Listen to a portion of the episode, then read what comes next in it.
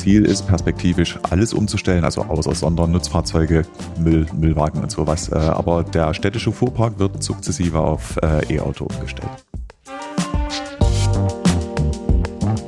Stadt, Land, Zukunft.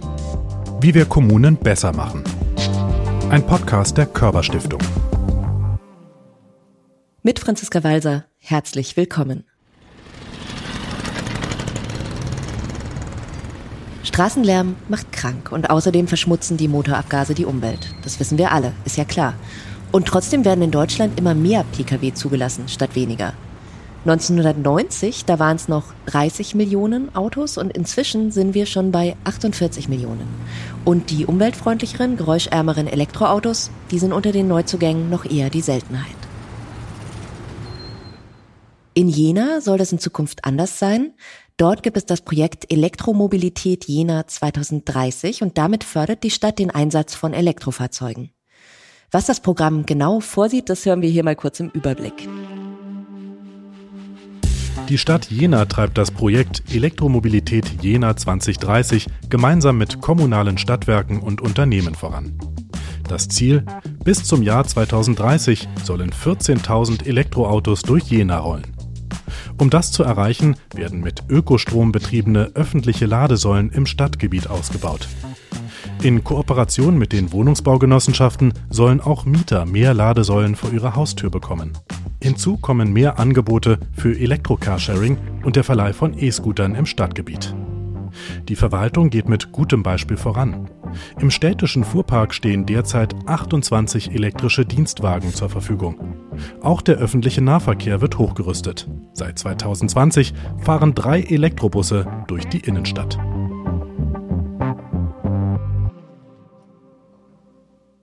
Mehr Elektromobilität für Jena. Wie das geht, das erfahre ich jetzt von dem Oberbürgermeister Dr. Thomas Nitsche. Hallo. Grüße, Frau Wasser, hallo. Herr Nitsche, ich bin mit Bahn und Straßenbahn gekommen. Wie sind Sie denn heute ins Rathaus gekommen?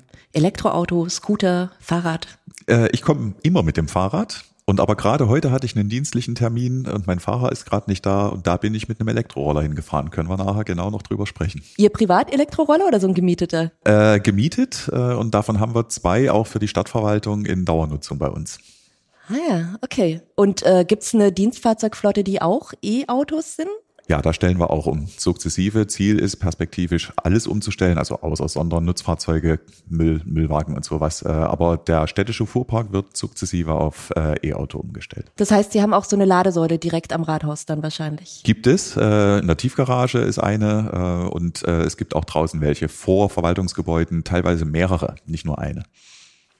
Okay, jetzt nimmt ja der Trend zum E-Auto in Jena deutlich Fahrt auf. Die Zahl der E-Autos hat sich verdoppelt seit 2020. Sie sind von 500 auf 1000 gestiegen.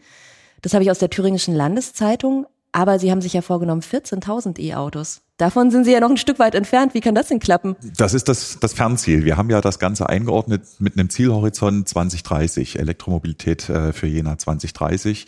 Äh, und wir sind losgelaufen. Das Ziel ist dann am Ende etwa ein Drittel der Gesamtflotte äh, auf Elektroautos umgestellt zu haben. Naja, da haben wir noch Hausaufgaben. Also der Gesamtflotte heißt eben nicht nur die dienstlichen, sondern auch die Privatfahrzeuge. Ja, ja. das sind in etwa 40.000 äh, unterwegs und 14 davon, 14.000 wäre das Ziel auf E umzustellen. Sie haben ja 2017 angefangen mit dieser Projektgruppe Elektromobilität Jena 2030. Gab es denn da einen konkreten Auslöser, dass Sie gesagt haben, so, wir widmen uns jetzt diesem Thema? Das ist in der Stadtpolitik hier Thema gewesen. Der Stadtratsbeschluss, der das ins äh, Werk gesetzt hat, ist schon von 2016. Und dann haben die Arbeitsgruppen angefangen, äh, das vorzubereiten und das Gesamtkonzept auch wieder durch einen Stadtratsbeschluss bestätigt, war dann 2018 fertig. Und äh, ja, seitdem wird schon dran gearbeitet. Es sind eine ganze Reihe von Partnern involviert. Das macht nicht die Stadtverwaltung alleine, sondern wir machen das mit den städtischen Eigenbetrieben gemeinsam, äh, gemeinsam mit dem Nahverkehr, mit den Stadtwerken. Äh, auch Wohnungsunternehmen sind dabei. Eins davon ist auch zu großen Teilen städtisch, aber es gibt weitere, die genauso eingebunden sind. Und überall gibt es Anknüpfungspunkte. Jeder kann da seinen Beitrag leisten. Ja, und Sie haben ja auch die Unternehmen vor Ort, sind ja auch ein wichtiger Partner, denke ich. Ne? Die, die haben ja auch dann Dienstwagenflotten und brauchen genau. auch Ladesäulen und so weiter. Wie läuft das da? Da spielt dann vor allem unsere Wirtschaftsförderung ihre Rolle, die vor allem beratend auftritt. Äh, da gibt's äh, First Movers äh, unter den Unternehmern und da kann man dann Best Practice Beispiele sich abschauen und äh, unsere Wirtschaftsförderung jener Wirtschaft berät dann, so haben die es gemacht, wollt ihr es nicht ähnlich machen. Ist ja auch ein bisschen Unterschied, ne? Was für ein Unternehmen, weil wenn die Langstrecken fahren, dann kann es vielleicht Vorbehalte geben gegen E-Autos. Ja, äh, das ist wie, wie immer. Also wir fokussieren vor allen Dingen auf die Nutzung, die hier lokal, regional stattfindet. Da ist es auch am sinnvollsten. Äh, da sind die Effekte am größten. Also sowas wie ein Pflegedienst zum Beispiel oder so, zum ne? Beispiel könnte man sich gut vorstellen. Lieferdienste, Pflegedienste, ähm, aber eben auch Kolleginnen und Kollegen, die sich in der Stadt bewegen, ähm, entweder zum Job oder im Job zu äh, Kunden, die betreut werden. Das sind die Wege, wo es sich am meisten lohnt. Wer ja auch eingebunden werden muss, sind ja dann die Bürgerinnen und Bürger letztendlich mit ihren Privatfahrzeugen. Gibt es denn da so eine Partizipationsmöglichkeit? Können die mitentscheiden, wo zum Beispiel Ladesäulen aufgestellt werden oder sowas? Na, wir haben grundsätzlich eine Kultur von Partizipation hier in Jena, die sehr ausgeprägt ist. Aber diese Konzepte, die werden natürlich zunächst mal fachlich erstellt. Äh, teils bei uns, teils bei den Stadtwerken, teils bei den Wohnungsunternehmen, die dann überlegen, an welchen Standorten man das machen kann, damit eben auch Mieter drauf zugreifen können. Und da kommen dann die Bürgerinnen und Bürger als Mieter mit ins Spiel. Mhm. Und ähm, aber wie sieht die Partizipation aus? Also gibt es da, weiß ich nicht, ein E-Auto-Forum für die Bevölkerung oder eine Messe oder also wie kriegt man die denn an dieses Thema ran? Was wir auf jeden Fall gemacht haben, ist, dass wir sehr früh, gar nicht nur mit Bezug auf E-Mobilität, sondern generell äh, die Klimaschutz Aktiven äh, eingebunden haben. Als die Fridays-Bewegung losgelaufen ist hier in Jena, sind wir sehr früh als Stadtverwaltung auf die Protagonisten zugegangen. War nicht ganz einfach, wer ist denn jetzt Sprecher? Das wechselt dann immer mal. Äh, aber wir haben gute Wege gefunden über einen äh, runden Tisch für Klima und Umwelt, wo wir die Initiativen einbinden und quasi mit der Kommunalpolitik und der Verwaltung vernetzen, sodass solche äh, Ideale und, und Wünsche nicht äh, freidrehen, sondern fachlich eingebunden werden also dann wie so ein Multiplikatorensystem könnte man sich das dann vielleicht vorstellen, ne? dass man ja. erstmal, dass man nicht in die Breite geht, sondern erstmal an interessierte Gruppen in der Bevölkerung. Ja, nur, nur umgekehrt, ne? also nicht, dass äh, Multiplikatoren im Sinne von hier ist eine Meinung oder hier ist ein Fakt und der muss verbreitet werden, sondern wir nehmen auf. Äh, es kommt aus den Bewegungen, Initiativen und wir führen das an dem runden Tisch zusammen und dann können zum Beispiel von diesem runden Tisch ausgehend Anträge gestellt werden, die dann im politischen Raum behandelt werden, also im zuständigen Ausschuss Ausschuss des Stadtrates haben die äh, Initiativen über diesen runden Tisch Antragsrecht. Und mhm. wenn der Ausschuss sich Dinge zu eigen macht, dann äh, kommen die, die Anträge auch in den Stadtrat und werden dort entschieden. Haben Sie da ein Beispiel für so ein E-Mobilitätsthema, wo Sie sagen, das kam nicht von uns, sondern das wurde an uns herangetragen. Da wären wir vielleicht gar nicht draufgekommen, dass wir auch, ich weiß nicht, E-Fahrräder oder E-Scooter oder ne, dass man man kommt ja nicht immer auf alles selber als Stadt. Also im Bereich E-Mobilität sind die Initiativen, die hier schon umgesetzt werden, äh, doch eher auf unserem Mist gewachsen, äh, wenn man so will. Natürlich, da, da kann man, hat der Erfolg viele Väter. Am Ende weiß man nicht, ob irgendwo mal ein Impuls kam, den dann zum Beispiel der Nahverkehr aufgegriffen hat. Aber äh, zum Beispiel das äh, Projekt mit den Evita-Rollern, Elektroroller, aber nicht diese E-Scooter, äh, sondern richtige Mopeds, E-Mopeds, äh, die im Free-Float-System fahren. Das war eine Idee des Nahverkehrs selbst, die gesagt haben, okay, wir sind eine Stadt, die sehr hangig gelegen ist auch äh, und man kommt mit dem Nahverkehrsangebot äh, des Nahverkehrs nicht in alle Ecken. Und dann so für die letzte Meile ist sowas eine sehr, sehr gute Ergänzung für den Mobilitätsmix in der Stadt insgesamt und dann elektrisch. Und das ist eine Idee, die vom Nahverkehr selber kam oder die Umrüstung auf Elektrobusse, die jetzt sukzessive kommt. Das ist ein Wunsch, der aus der Bevölkerung kam und nach wie vor kommt. Aber den hätte es, glaube ich, nicht gebraucht, um den Nahverkehr an den Punkt zu bringen, äh, das machen zu wollen. Und dann ist das äh, Thüringer Umweltministerium äh, dabei gegangen und hat äh, Fördermittel bereitgestellt, äh, die dann abgerufen wurden. Und dann sind jetzt schon drei Elektrobusse unterwegs hier im Stadtverkehr, auch auf frequenzstarken Linien. Und nächstes Jahr sollen nochmal zwei dazukommen. Und das Fernziel, 10, 15 Jahre, ist die Flotte komplett durchzutauschen auf elektrisch. Okay, ja, über den Nahverkehr sprechen wir gleich nochmal ein bisschen genauer, aber mit den Rollern ist ja spannend, dass es, die betreiben die Flotte sozusagen selber. Also es sind ja. nicht diese kommerziellen Anbieter, die jetzt gerade in die Städte drücken und überall ihre Geräte abstellen, sondern mhm. sie haben da eine eigene Flotte quasi. Ja, genau. Und das war ein bewusst gewählter Ansatz, äh, die Scooter haben wir inzwischen auch. Wir haben zwei Anbieter, die hier in Summe etwa 400 solche E-Scooter äh, auf, der, auf der Straße haben. Ähm, aber der Nahverkehr wollte ein Angebot schaffen, das etwas verbindlicher ist. Also da muss man sich anmelden mit Personalausweis äh, und mit Fahrerlaubnis, weil man dann ein Moped fährt. Ähm, Und diese kann man aber so ähnlich nutzen wie die äh, E-Scooter auch. Die stellt, nimmt man, wenn man einen findet, äh, fährt damit sein Stück, kann die auch in Parkmodus versetzen und für sich quasi reservieren. Die Zeit tickt weiter, aber etwas günstiger im Tarif. Äh, und am Ende stellt man ihn irgendwo wieder ab im, im Free-Float-System. Und es hat sich ziemlich schnell gezeigt, dass es tatsächlich wenig Umverteilungsbedarf gibt, sondern das, das sind etwa 100, die da im, äh, im System sind, dass sich das tatsächlich selbst verteilt und man immer irgendwo in der Nähe einen findet. Mhm.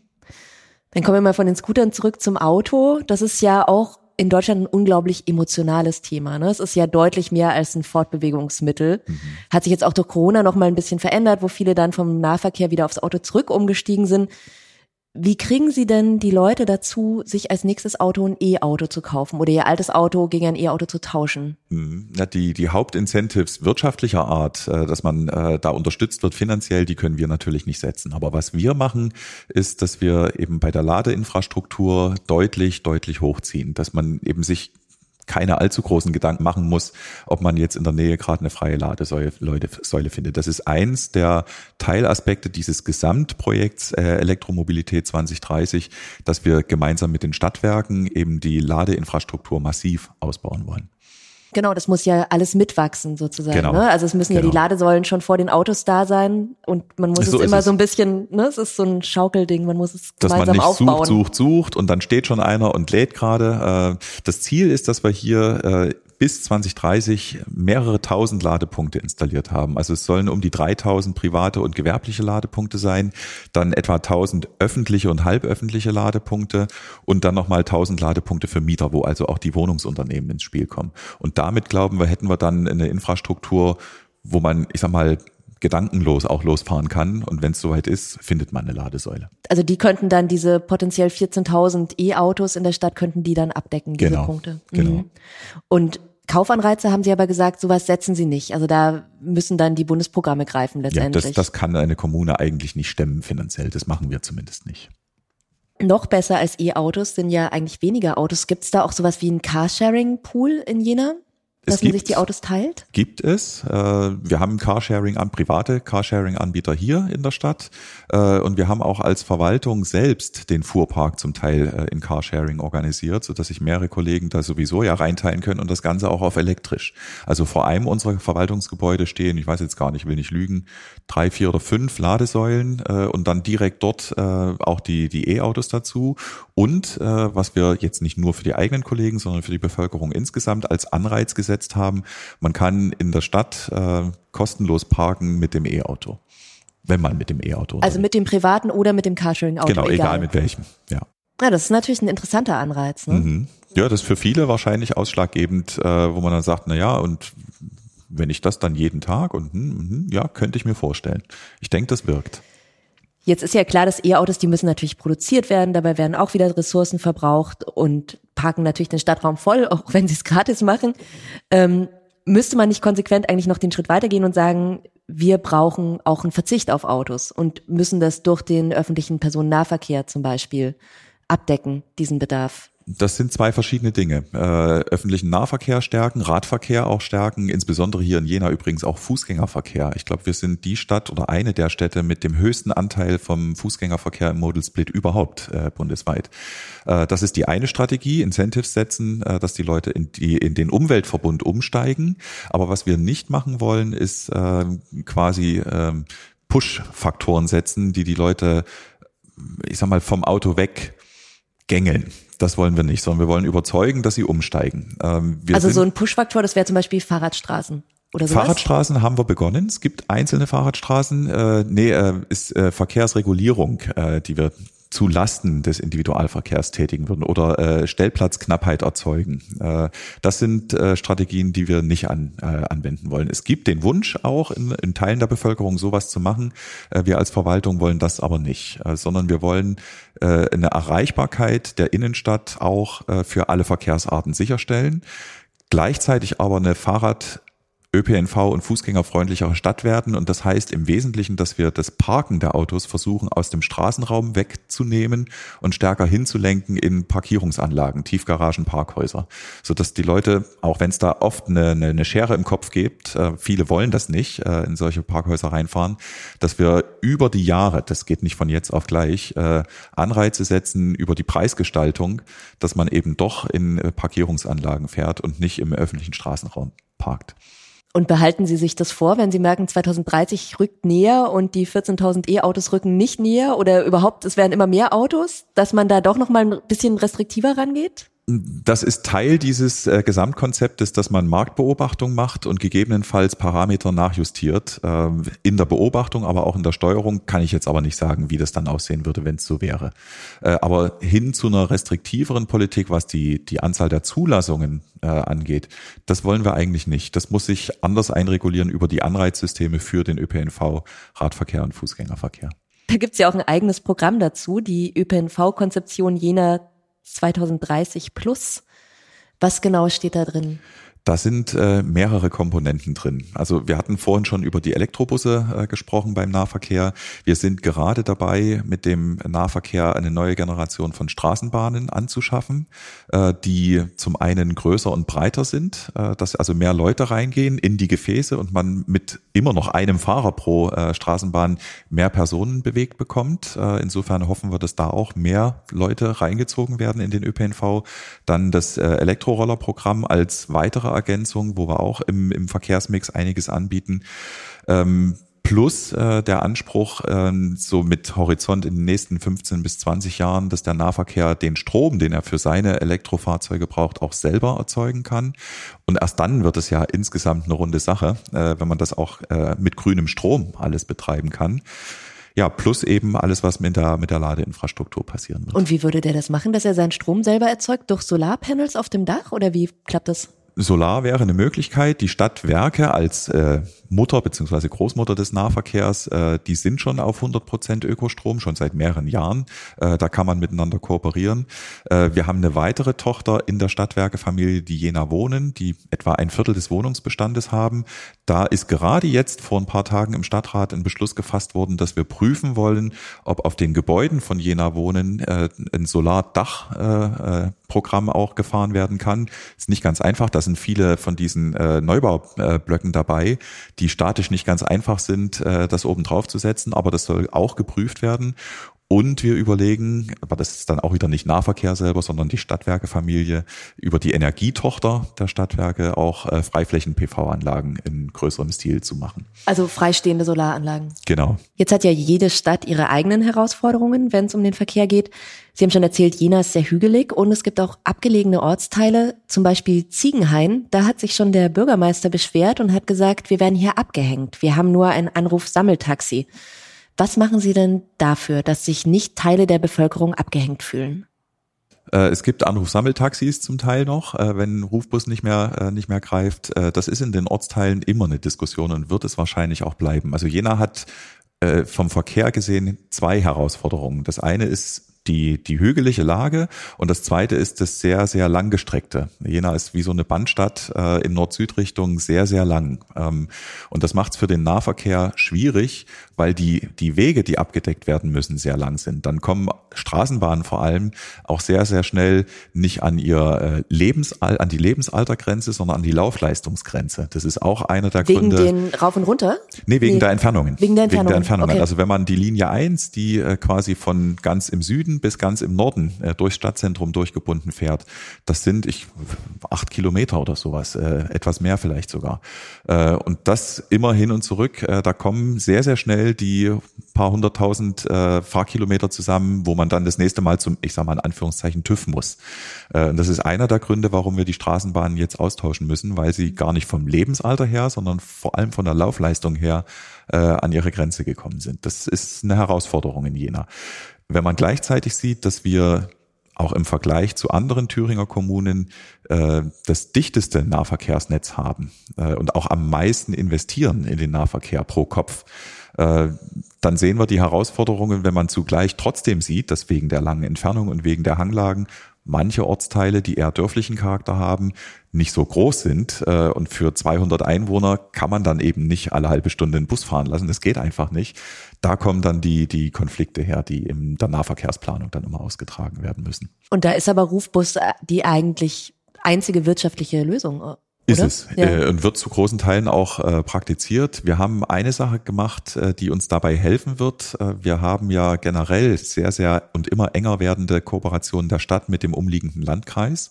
Und das hat jetzt vor einigen Monaten dazu geführt, äh, dass wir ein Projekt zu Ende gebracht haben, dass unsere beiden Nahverkehrsunternehmen in Jena, der Jena Nahverkehr und im Landkreis die JES Verkehrsgesellschaft na, fusioniert wäre zu viel gesagt, aber jetzt in einem Mutter-Tochter-Modell zu einem Unternehmen geworden sind. Und dann kann man den Effekt mitnehmen, dass die Überlandlinien, die nach Jena reinkommen, ja auch im Stadtgebiet Jena an Haltestellen vorbeikommen, die auch der Jena-Nahverkehr, der Stadtverkehr bedient äh, und dort dann genauso mithalten können. Und dann kann man durch eine Taktverdichtung, Taktverzahnung dieser beiden Linien äh, Synergieeffekte heben, die das ein bisschen abfedern. Und was man da spart, kann dann äh, investiert werden in zusätzliche Linien in die kleineren Ortsteile. Nur das muss man mit Augenmaß betreiben, weil auch dann wird es nicht möglich sein, finanziell nicht möglich sein, in jeden kleinen Ortsteil halbstündlichen Takt zu legen. Mhm. Jetzt kostet das ja alles Geld, ne? Die neuen Straßenbahnen, ähm, die Roller. Wie können Sie das denn als Kommune stemmen? Greifen Sie da auch auf Förderungen zurück? Natürlich, Teil? natürlich. Äh, die Straßenbahn könnten wir alleine nicht bezahlen. Äh, da brauchen wir Fördermittel. Äh, momentan sind die Fördersätze leider nicht mehr so hoch wie früher. Da gab es früher mal 75 Prozent. Äh, jetzt sind wir eher bei 50 und auch um die muss man noch ziemlich hart kämpfen, dass man die dann auch für alle Lose, die äh, so ein Gesamtprojekt beinhaltet, bekommen kann. Ähm, das ist eine gemeinsame Kraftanstrengung. Das wird finanziert bei den Stadtwerken äh, für den Nahverkehr. Äh, und ja, ist eine Herausforderung, die über die nächsten Jahre gestemmt werden muss. Das ist zum Teil natürlich kreditfinanziert. Das liegt Cash auch nicht so einfach da. Und das äh, bringt die Stadtwerke schon äh, in den Bereich äh, im Verschuldungsgrad, wo sie früher nicht gewesen sind. Also man wird da jetzt durch ein paar Jahre durchgehen müssen mit diesen Investitionen, bis man das dann so abgestottert hat, salopp gesagt, äh, dass man wieder auf einem Normal Normallevel ist. Mhm. Ja, und gibt's aber auch, ähm, also Sie haben Landesförderungen, ähm, gibt's da auch irgendwelche europäischen Mittel, die man anzapfen kann? Also haben Sie da einen Tipp für andere Kommunen, die es so gibt, eine ähnliche Umstellung planen? Es gibt vom Bund äh, auch Unterstützung über GVFW heißt es, glaube ich, ein Förderprogramm, über das wir zum Teil auch eine Verlängerung einer Straßenbahnlinie finanzieren wollen, die wir uns noch vorgenommen haben, ganz in den Norden unserer Stadt. Dort ist ein neues Wohngebiet äh, entstanden oder noch im Entstehen äh, und das soll natürlich auch an den Nahverkehr angebunden werden werden. Und das kostet gut zweistellig Millionen, äh, die Bahn da hin zu verlängern. Ähm, das äh, geht auch nur mit Fördermitteln. Also GVFW. GVFW. Ich kann Ihnen die Abkürzung jetzt gar nicht auflösen. Das haben wir noch nicht bekommen. Äh, da haben wir einen Antrag laufen. Es sieht aber ziemlich gut aus. Sie sind ja FDP-Politiker und man könnte sie kennen, weil sie im April 2020 zu Beginn der Corona-Pandemie als einer der ersten Oberbürgermeister die Tragen einer Maske eingefordert haben, ne, von ihren stimmt, Bürgerinnen und Bürgern. Hier, das wussten wir in dem Moment gar nicht, aber das haben wir einen Tag später erfahren, dass wir tatsächlich die ersten waren damit. Ja, interessant, weil ja Ihre Partei gar nicht so ein Fan ist von so behördlichen Auflagen zur Pandemiebekämpfung. Haben Sie da Probleme gekriegt, auch parteiintern? Naja, Probleme jetzt vielleicht nicht, aber äh, dass wir da inhaltlich zum Teil auseinandergelegen haben, ist aufgefallen, sowohl in der Partei als auch draußen. Ähm, aber ich glaube, da haben wir beide einen guten Weg gefunden, äh, die lokale und die Landespartei auf parlamentarischer Ebene, die ihre Rolle dort hat, und ich als Oberbürgermeister, der eine andere Rolle hat. Und in dieser Rolle, das kann man quer durch andere Parteien auch beobachten, dass die Stadtoberhäupter eher eine stringente, eher eine vorsichtige, eher eine auf den Schutz der Bevölkerung äh, orientierte Corona-Politik gefahren haben. Das war hier auch so. Und jetzt haben Sie dieses E-Auto-Programm. Ja, ich habe mir gedacht, Sie könnten ja eigentlich auch in einer ganz anderen Partei sein. Na, nee, da, ich glaube, da würde ich nicht hinpassen. Äh, aber das sind Entwicklungen, äh, ist, ich weiß gar nicht, wer das war. Es gab mal einen Politikwissenschaftler, der das äh, Diktum vom äh, Liberalismus geprägt hat, der sich quasi selbst abgeschafft hat, im, im parteipolitischen Sinne nicht, äh, aber im ideologisch sind ja Liberale nicht, ne? aber im Sinne von, man hat Konservative, man hat Sozialdemokraten, man hat Grüne, man hat Liberale. Ähm, das liberale Denken ist im Prinzip bei allen angekommen, so im 19. Jahrhundert. Da war das noch radikal damals, äh, irgendwann bei allen angekommen. Und ich glaube, dass der äh, Ansatz, wir müssen äh, viel, viel mehr für die Umwelt und fürs Klima tun, inzwischen auch Gemeingut geworden ist. Und insofern muss ich gar nicht in die grüne Partei gehen, äh, um trotzdem sagen zu können, jawohl, Elektromobilität, sage ich auch, wird auch ihre Grenzen haben. Also ich glaube, eine Umstellung auf 100 Prozent äh, Elektromobilität, das wird am Ende auch nicht funktionieren. Aber einen großen Anteil im Gesamtmix äh, wird es ausmachen. Es wird andere Technologien auch geben, Wasserstoff zum Beispiel, solche Dinge, die eine Rolle spielen. Ja, dazu muss man nicht grüner sein. Herr Nitsche, würden Sie denn sagen, dieses Projekt Elektromobilität Jena 2030, das eignet sich auch zum Nachmachen für andere Kommunen? Das könnte wie so eine Art Blaupause sein? Ich denke schon. Ob man es exakt so machen muss, wie wir das hier gemacht haben, das sei mal dahingestellt. Aber grundsätzlich so, so ein Projekt aufzusetzen, wo man früh mit den äh, mit den Klimaaktiven redet, äh, die mit an den Tisch holt, dann den Stadtrat in Gänze einbindet. Äh, das ist ja mit, mit breiter, breiter Mehrheit verabschiedet worden, dieses Konzept. Und dann mit Partnern, also man wird es immer mit Partnern machen müssen, äh, umsetzt. Natürlich, das kann man nachmachen, kopieren, äh, selber machen. Unser großer Vorteil hier ist, glaube ich, dass wir sehr heterogen aufgestellte Partner haben, die sehr unterschiedliche Dinge beitragen können dazu. Ich weiß nicht, ob das in jeder Stadt so ist, dass die Stadtwerke Familie alles in sich vereint. Also äh, ein Energieversorger, einen Mobilitätsanbieter, ein Wohnungsunternehmen. Äh, wenn man das alles vor Ort hat und die alle als Partner mit dabei sind, dann kann das sehr gut funktionieren. Und jetzt sind Sie seit 2017 dabei bei dem Thema. Ähm, Gibt es denn was, eine persönliche Erfahrung, Begegnung, weiß ich nicht, Autofahrt, die Sie ähm, so besonders mitnehmen? Also für, für mich ganz persönlich ist der Einstieg tatsächlich ein, ähm, ein, ein, ein Pilotprojekt äh, unseres Landesumweltministeriums gewesen, die so eine Art äh, Gewinnspiel gemacht haben, wo ich, bevor ich Oberbürgermeister wurde, privat teilgenommen habe und dann äh, so einen Zoe mal für ein Wochenende lang testen konnte. Also Zoe ist ein Elektroauto. Ja, mhm. genau. Äh, und naja, drei Tage lang äh, den mal wirklich ausprobieren, an die Grenzen führen, wie weit komme ich damit, äh, wie fährt sich das. Äh, und dann nimmt man dann sehr, sehr unmittelbare persönliche Erfahrung mit, wenn man es vorher noch nie ausprobiert hat, ein Elektroauto. Ich fahre jetzt übrigens dienstlich auch einen rein elektrischen. Aber da dann die Abwägung, also ich sag mal, alles, was von hier aus Jena bis Erfurt geht oder bis Leipzig geht, so ungefähr eine Fahrstunde äh, und dann wieder zurück, super.